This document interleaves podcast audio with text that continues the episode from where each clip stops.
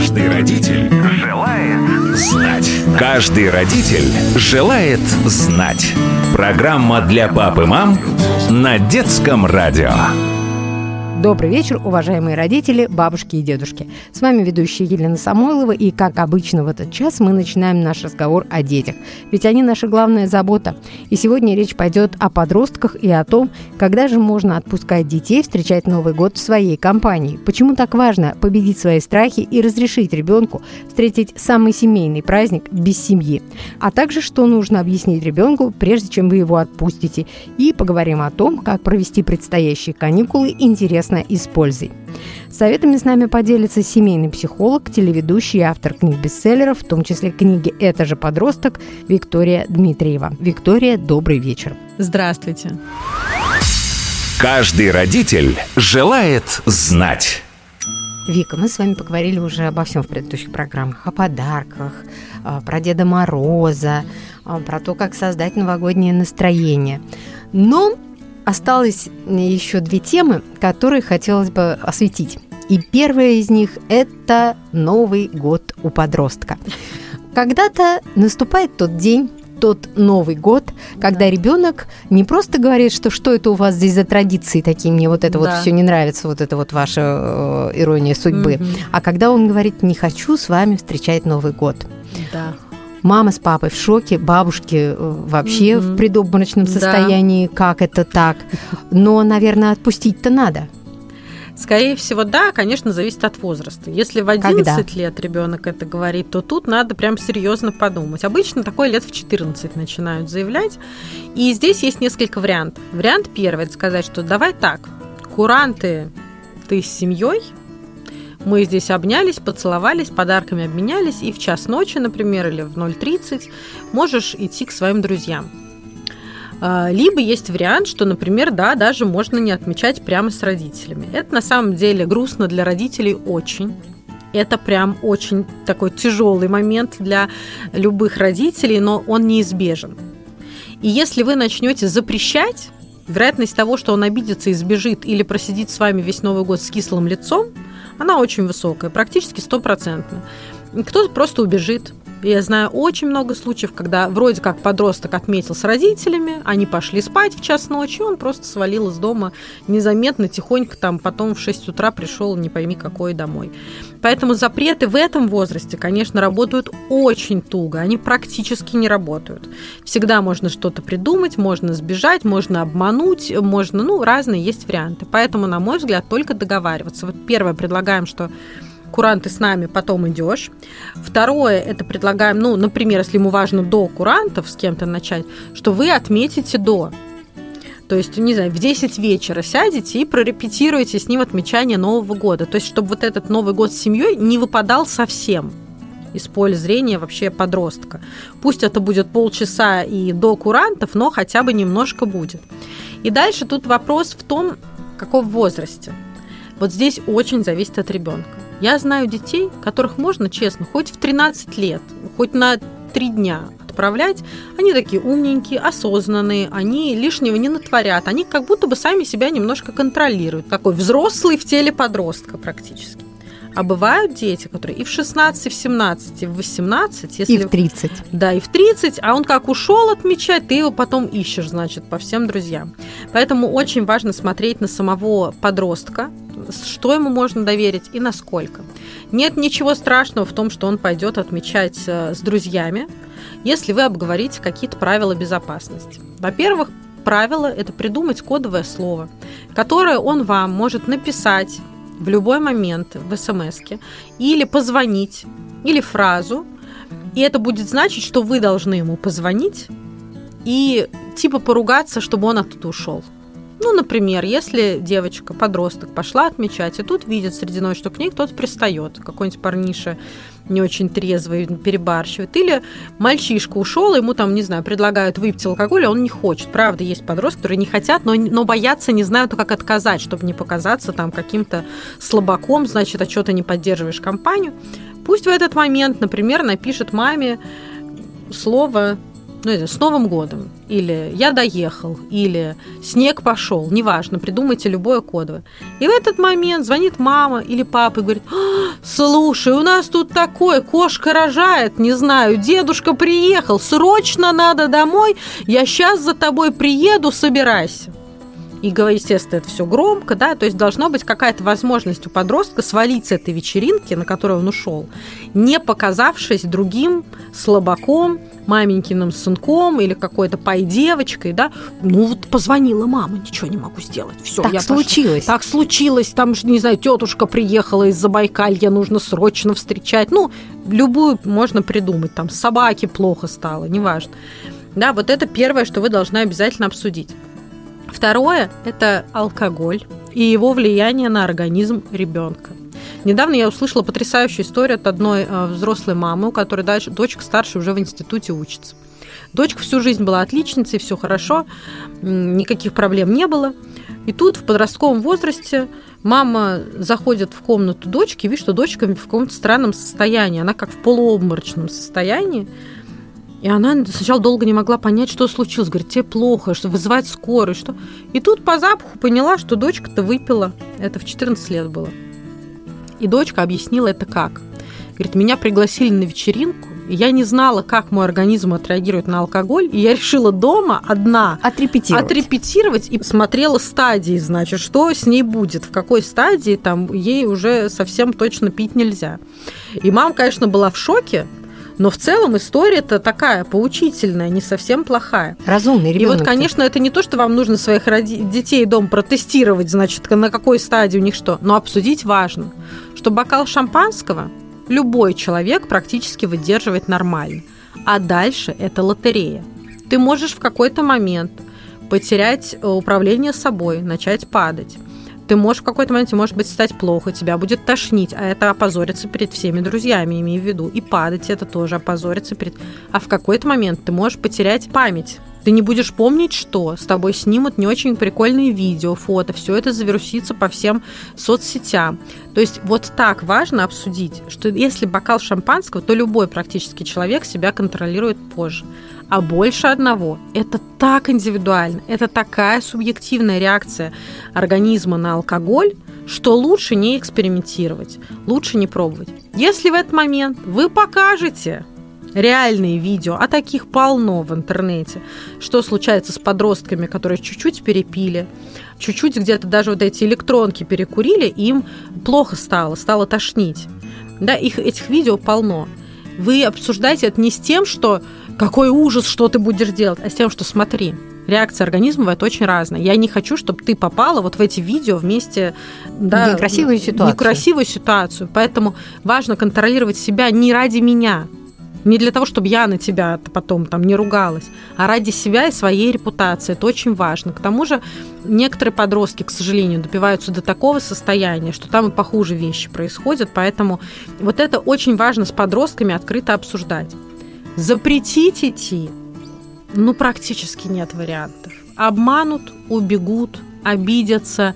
Сколько вы их будете держать? До 20 дома. Ну, такого не, не произойдет. Но еще есть хорошая фраза «не можешь предотвратить, возглавь».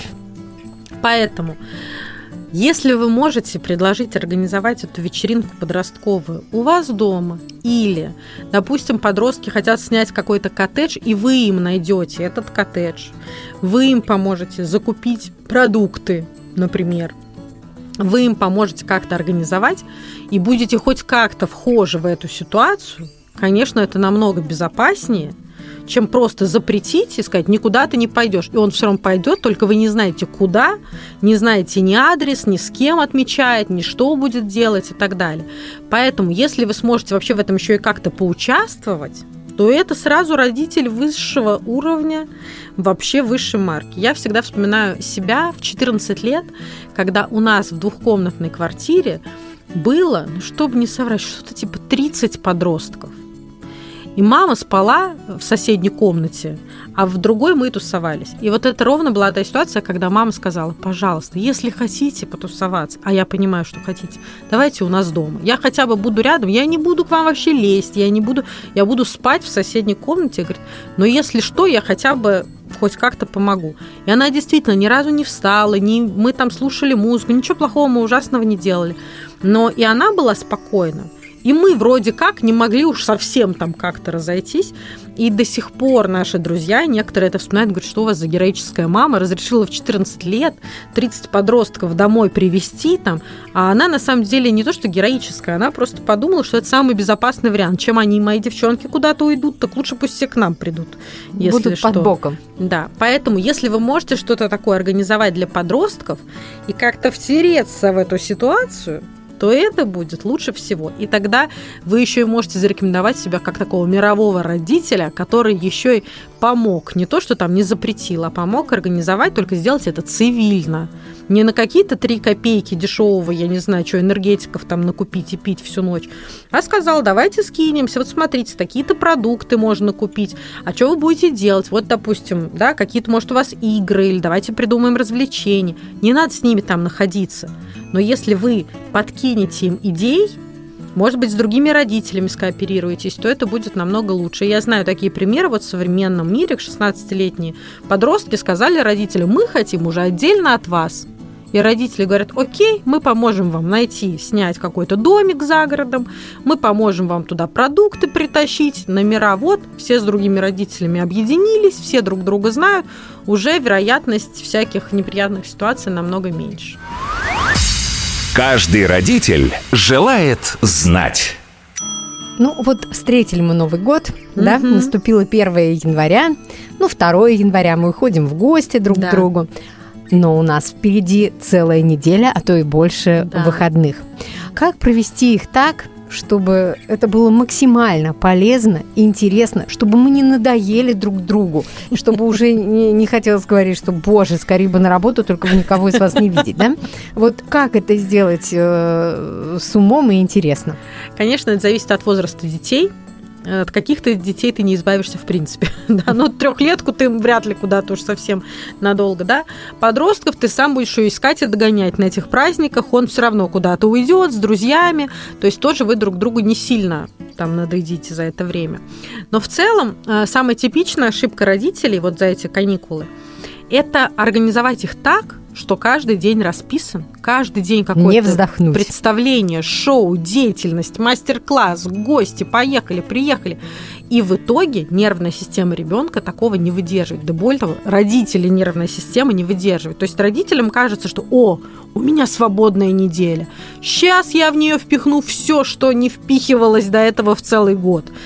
И в итоге у детей дофаминовая система, вот эта система получения удовольствия, она ломается. Дети, как, знаете, такие, есть даже такая фраза, дофаминовый наркоман, который все время нужно какое-то развлечение. Он уже не может ничего не делать. Он постоянно приходит, мне скучно, мне скучно, мне скучно.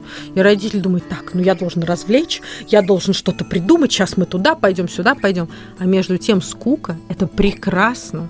Это супер точка для нашей психики, для нервной системы. Это очень полезно. Я своим детям всегда в этом случае отвечаю, скучно – это супер. Поскучай немного. Это реально полезно. Самые лучшие идеи приходят к нам, когда мы скучаем. Самые лучшие какую-то деятельность мы придумываем себе, когда мы скучаем. Так что скучай официально, вообще плюй в потолок.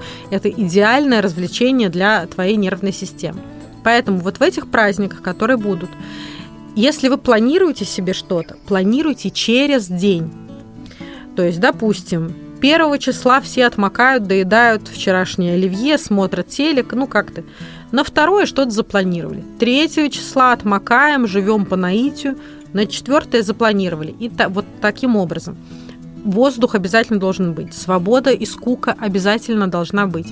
И то, что вы планируете, я вас очень призываю, чтобы это было не супер насыщенное событиями какое-то мероприятие, а, например, прогулка по зимнему лесу, настолки с семьей, вот такое то, что звучит скучно и немножко даже по-пенсионерски. Если вы можете сделать что-то хорошее для своей нервной системы и психики в начале года, то это именно вот такой скучный пенсионерский отдых. И спорт. Если там будут лыжи, например, какие-нибудь или коньки, это тоже хорошо. Но вот по 10 кино в день смотреть, потом по 30 человек компаниями встречаться, еще неделю по гостям ходить, там по каким-то шоу и представлениям, вы потом так выйдете из этих каникул таким уставшим человеком. Еще одни каникулы Что вам нужны. нужен еще один отпуск будет, и вы вообще не поймете, что я вообще столько дел. Вроде ничего полезного не сделал, а так устал, как будто пахал каждый день. Поэтому, наоборот, устройте официальный отдых своей нервной системе после насыщенного декабря, который у всех суетной, сумасшедший, какие-то дела, все надо успеть до Нового года. Вот эти январские каникулы устройте такой прям релакс себе да, и пусть будут какие-то события, но не, не супер часто, не очень насыщенные, и для детей это будет очень полезно, потому что дальше у них начнется учебный год, куча всяких заданий, задач, у них и так будет как и куда свою энергию деть. А тут пусть они ее поднакопят. То есть, если мы можем выбирать потратить наши силы и энергию в эти каникулы и набраться энергии, то лучше набраться энергии. А это что? Это сон. Спите вообще так, чтобы аж тошнило уже от этого сна, уже невозможно было. Прогулки, просто спокойные прогулки по зимнему лесу или по центру города, неважно. Это спорт, такой не на износ, конечно, не то, что по 5 тренировок в день, а вот на лыжах такие пошли куда-то. Для удовольствия. Для удовольствия, да. Вот это будет восстанавливать вашу нервную систему и нервную систему ваших детей, и тогда вы войдете в Новый год энергичным, наполненным, отдохнувшим, а не таким замотанным, что вам нужен еще один отпуск. Ну вот Новый год уже прям совсем-совсем близко. Давайте же, ну, напомним, наверное, э, родителям о том, почему для чего нужно создать праздник своим детям именно в этот период. Конечно, прекрасно, когда мы делаем чудеса для своих детей иногда и в другое время, но вот сейчас, когда они особенно этого ждут. Во-первых, праздник нужно сделать и для себя в том числе, не только для своих детей. Я бы сказала, для себя в первую очередь. Сделайте себе праздник, передышку, наградите себя за весь год, который вы старались, работали, кто-то еще и учился, кто-то еще чего-то достигал, кто-то ремонт делал, кто-то ипотеку взял, да мало ли там этих задач. Год наверняка у многих содержал в себе и веселые, и не очень веселые события. Поэтому устройте этот праздник для себя в первую очередь. Сделайте так, как вам будет нравиться. Если вы будете делать все с мыслью «я это делаю для своих детей», то, скорее всего, вы от них что-то будете ждать взамен вы будете, я же для них все старался. Это что, мне что ли надо? Да мне это вообще не надо, это я для тебя старался. Вот так делать не надо. Устройте, как вам нравится, как вы хотите. Естественно, Наградите себя. Конечно, наградите себя, похвалите себя, покажите ребенку, каково это похвалить вообще себя. Ведь наши дети видят, что мы их иногда хвалим, и им говорим, ты молодец, ты умничка, хорошо учился, старался. Но наши дети почти не видят, как мы хвалим сами себя. Да мы себя редко хвалим, что уж там, мы к себе обычно достаточно критичны. Мы вот, опять это не получилось, ой, да что ж я за дурак такой, вот это не успел, и вот опять год прошел, а я так и не похудела и так далее. То есть мы-то поругать себя всегда за, и вот это наши дети видят. Но они редко видят, как, их, как родители правда собой довольны. Вот очень важно, чтобы вы подошли к концу года с ощущением довольства собой, что я сделал достаточно. Может быть, я не сделал максимум, может быть, я мог сделать больше, но я сделал достаточно. Я жив, более-менее как-то здоров, мои дети в порядке, да я молодец. Я в такое непростое время как-то вообще еще на плаву и радио слушаю. Значит, явно все потихонечку движется как-то вперед. Поэтому я вам предлагаю с детьми перед Новым годом сесть и прям написать каждый себе, за что я благодарю себя в этом году. Покажите это ребенку, обсудите списки, прям по пунктам. Я благодарю себя в этом году за то, что, например, даже если было тяжело, я не сдавался. За то, что я находил общий язык с людьми, которые мне не все нравились. За то, что я каждый день ходил на работу, зарабатывал деньги. За то, что я нет-нет достарался не срываться на своего ребенка, а как-то держал себя в руках. Напишите список минимум из 10 пунктов благодарности себе. Пусть ребенок такие же напишет благодарности себе. И один вечер с ним в этом декабре потратьте на то, чтобы обсудить это – и чтобы каждый из вас обсудил, что вообще-то я молодец, я старался. Для ваших детей это будет очень полезно увидеть, как родители довольны собой, как они замечают и признают свои заслуги, даже и пусть небольшие. Не обязательно каждый год получать Нобелевскую премию, чтобы быть довольным собой. Достаточно каждый день вообще просыпаться и идти на работу, и уже ты молодец. Поэтому обязательно с детьми вот это вот мероприятие устройте. После этого, когда планируете само празднование, попробуйте учесть интересы ребенка, но не забывайте про свои. Если там ребенку очень нужно, чтобы вы там до 5 утра гуляли по улице и фейерверки пускали, а у вас сил только до часу ночи, найдите компромисс. Не надо никаких жертв. Помните, что главный в этом доме вы – и вам должен понравиться вот этот праздник. Поэтому сделайте его для себя так, как вы хотите. Если нет сил э, стругать все салаты, купите готовые, ничего страшного не произойдет. То есть максимально обустройте для себя вот этот праздник. И дальше с ребенком обсудите, почему мы вообще празднуем, что для нас это значит. Конечно, для каждого что-то свое. Но вот лично для меня, и так по моему ощущению, для многих людей, это подведение итогов прошлого года. Да? Есть же такое даже, что мы садимся провожать старый год. Да? И вот в этом подведении итогов попробуйте с ребенком найти три радости года, хотя бы три. Обычно можно найти больше. Вот мы вчера с моими детьми обсуждали, каждый нашел 10 поводов для радости в этом году. И они еще не могли остановиться на этих 10 и вспоминали, а вот еще, а вот еще вот это было, а вот еще вот это было. Найдите хотя бы три повода для радости, чего-то хорошего, что было в этом году. Научите ребенка подводить итоги. Если вы сделаете это письменно, но это просто топ. Это, конечно, ваш шаг. Но хотя бы устно обсудить это уже полезно. И дальше, после Нового года, 1 января, 2 вообще январские праздники идеально подходят для того, чтобы писать цели на год будущий.